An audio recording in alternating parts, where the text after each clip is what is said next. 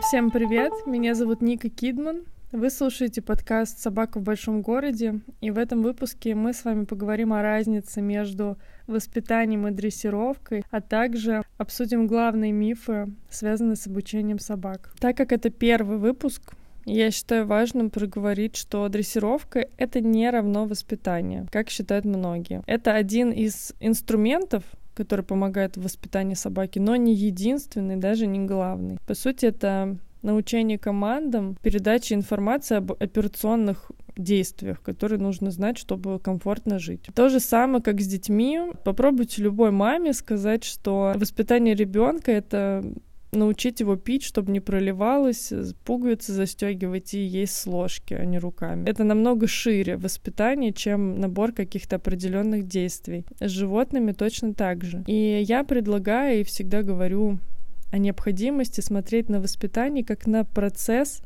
выстраивания отношений с собакой.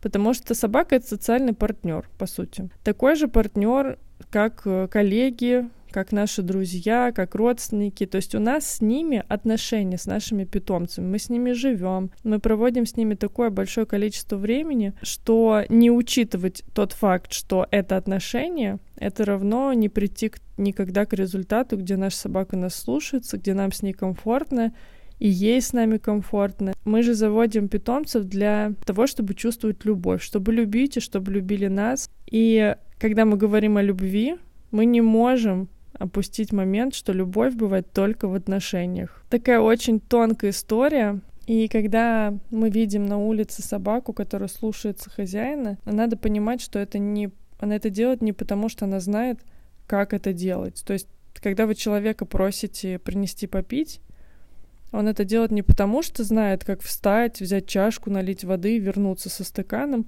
а потому что вы его об этом просите. Вот с собаками то же самое. Когда собака бежит на улице к своему хозяину, она это делает только потому, что он ее об этом просит. И воспитание — это выстроить с собакой такие отношения, при которых ей комфортно, вам комфортно, вам вдвоем комфортно, и при которых ваша ценность настолько высока, что собака слушает и слышит то, что вы ей говорите. И на правах первого выпуска мне хочется сразу обсудить главные мифы, установки, которые мешают нам в воспитании наших собак и в выстраивании с ними кайфовых, гармоничных, здоровых отношений. Это, например, такое убеждение у многих, что собаки все понимают. Это не так. Ну, то есть точно так же, как и люди, собаки понимают не все, а намного меньше даже, чем люди. Часто это как звучит. Вот я и говорю, она знает, что нельзя, например, это делать, или она знает, что такое ко мне, но не делает это. И вот здесь всегда мы подключаем, да, комплексность любой нашей просьбы. То есть, например, собака может реально не знать, что нельзя это, прекрати это делать, если предыдущие пять лет, которые вы ей говорили, это не складывалось в какую-то логическую цепочку для нее. Это вполне прям очень часто даже встречается, что собака так и не узнала, что это значит. Так плюс-минус догадывалась, но не до конца. Или она не знает, как это важно для вас. А мы говорим о том, что выстраивание отношений, да, это, это про контакт. Вы проявляетесь, и собака проявляется. Пример. Почему это важно? Если какой-то человек в метро скажет вам, хватит сидеть в мобиле, вы просто типа, чё? Ты вообще кто? Что ты мне это говоришь? А если мы придем на свидание, и нам там скажет наш партнер, да, слушай, может быть, не будешь сейчас мобильным сидеть столько, мы редко видимся, то ценность того, что говорит нам партнер, намного выше, хотя это одна и та же просьба. Вот точно так же с собаками. Если она не воспринимает вас как э, ценную единицу в ваших отношениях и не знает, что для вас это важно, может быть, вы и не проявляли это никогда, она не сделает. Вот, она может этого не знать. Она может не знать, как остановиться в моменте. Многим кажется, что собаки рождаются с набором определенных навыков, да, что нельзя... Я даже отметаю то, что собаки вообще русский язык не знают, и им нужно его изучать, когда они начинают с нами жить. Многие считают, что навыки, они, с ними рождаются, но это не так. То есть многие собаки даже не умеют играть их нужно учить. Что уж там о том, чтобы останавливаться в моменте и в моменте суметь себя сконтролировать настолько, чтобы процесс, который тебе тоже важен, раз ты им занят, остановить, потому что тебя попросили. Представляете, сколько факторов в этом должно сойтись. Многие считают, например, что собака не делает на зло или не делает, потому что прям не хочет. Ну вот специально. Я это для... Вот я тебя позлю. Но на самом деле это, это второй миф, собаки все чувствуют и все понимают. Это вот прям у них такое содружество двух мифов. На самом деле это не так. Они чувствуют не все. У них намного уже спектр эмоциональный, чем у нас. Да, они там чувствуют радость, страх, удивление, эмоции, которые широкие, базовые — но у них нет абстрактного мышления, например. Они не могут делать на зло, потому что это такую цепочку надо прокрутить в голове, чтобы принять решение действовать на зло. Они не думают так, а у них мышление работает только в моменте. Вот я хочу это делать, я делаю. Все. Следующая секунда они уже переключились и делают что-то другое, и уже не помнят и не думают. Вот самое главное о том, что они делали только что, и что вы делали только что. Да, там может, например, после каких-то стрессовых, как, например, я отругал ее, она поняла, что вот была не права, и вот чувствует вину, и поэтому себя ведет сейчас нормально. Но, например, тут просто собака в стрессе и подавлена, и поэтому она не может проявиться на полную катушку и быть в том же драйве и также зажигать, как до этого. Вот, многие это списывают на вину. Это два мифа, которые прям вот идут плотником друг с другом. Хочется снять с вас очарование, чтобы вы увидели реальную ситуацию. И так намного больше шансов повлиять на нее, чем при, пребывая в иллюзии, что я настолько ценен, что собака даже вот хочет на зло мне делать. Такие у нас не отношения, да. Но на самом деле ей может быть, например, ну, не очень важно, да. И болезненнее принять тот факт, что ей может быть не очень важно, чем факт того, что он делает на зло, например. Но это важно сделать, чтобы начать двигаться дальше, и это не конечная точка, это начальная точка признания того, что есть зоны роста, над которыми можно поработать. Третий миф, я думаю, у части слушателей вызовет недоумение, типа, что серьезно, а у второй части абсолютно понимание, да, да, я так и думал, о, мне так и говорили. Связан с возрастом этот миф. Собаки, если ты не успел их воспитать, пока они щенки, уже не перевоспитываются. Ну, то есть, если собака взрослая, у нее уже есть характер, и с этим ничего не сделать, и учатся только щенки. Вот это убеждение, которое я слышу так часто, намного чаще, чем хотелось бы. И это неправда. Это совершенно неправда. Собаки когнитивно развитые, точно так же, как и мы, они учатся всю жизнь, потому что если ты не развиваешься, ты погибнешь. И точно так же они могут учить и новые команды, и новые какие-то социальные объекты, да, социализацию свою повышать, даже если вы не успели сделать, пока собаке там было три месяца. Действительно может падать скорость обучения, но это нормально. То есть это, это также и у нас происходит, что дети учат языки намного быстрее, чем если ты в 30 лет решила начать его учить.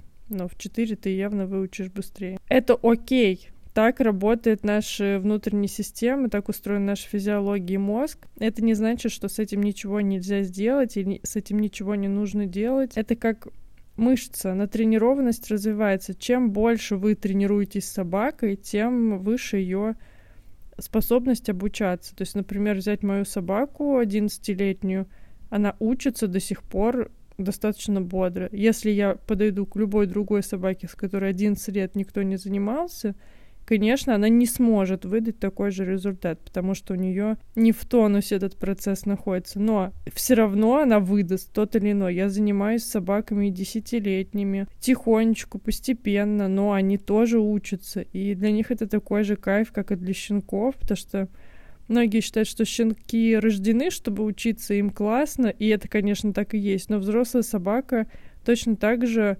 нуждается, это ее потребность в интеллектуальной нагрузке, в том, чтобы узнать что-то новое. Поэтому, если вы думали, что у вас уже собака взрослая, ее характер сложился, ничего с этим нельзя сделать, то посмотрите на характер как на набор привычек.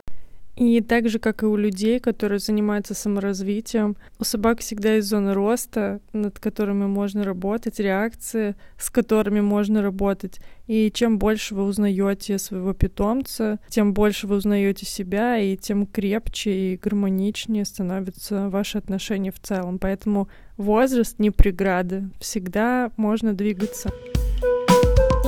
И четвертый миф у нас связан с породами, что есть обучаемые породы, есть необучаемые породы. Многие говорят, ну, у нас вот такса, поэтому это вот так у нее, а такса все злые. Я, конечно, не знаю, что такое злая собака. Знаю, что собака злится может, но быть злой нет, не уверена. Точно так же есть там хаски, которых вообще им нужно бегать 27 часов, потому что они души прерии и вообще никогда ничего слушать не будут. У меня вообще большое удивление было у подписчиков, например, когда я показывал процесс обучения Хаски, и многие типа в смысле, серьезно, как это не убегает, как это он не тянет, как, ну то есть то, что для многих невозможно, для меня норма, типа, ну а что такого, это же собака. И вот с этого и начинать надо всегда, что в начале вообще, по сути, собака — это животное, и только потом это уже собака, и только потом это уже порода. На практике я вижу, что люди начинают от обратного, то есть начинают с породы, и ей объясняют вообще все, но на самом деле, сейчас просто мега инсайт,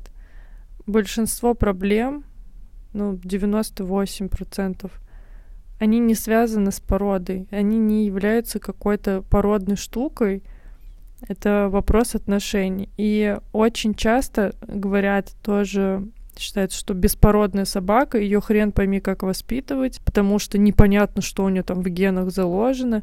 Да все понятно, если начать смотреть, вообще понятно все, но надо видеть, да, не, это невозможно открыть книжку и прочитать, что маламуты, они на самом деле все свободолюбимые, им не нужен человек, и ну вот, короче, этого нигде не напишут про породу, у которой нет породы. И тут начинается самое интересное, что, конечно, у нас есть у всех набор заложенных качеств и реакций, с которыми мы родились. Но это опять же не значит, что с этим нельзя работать.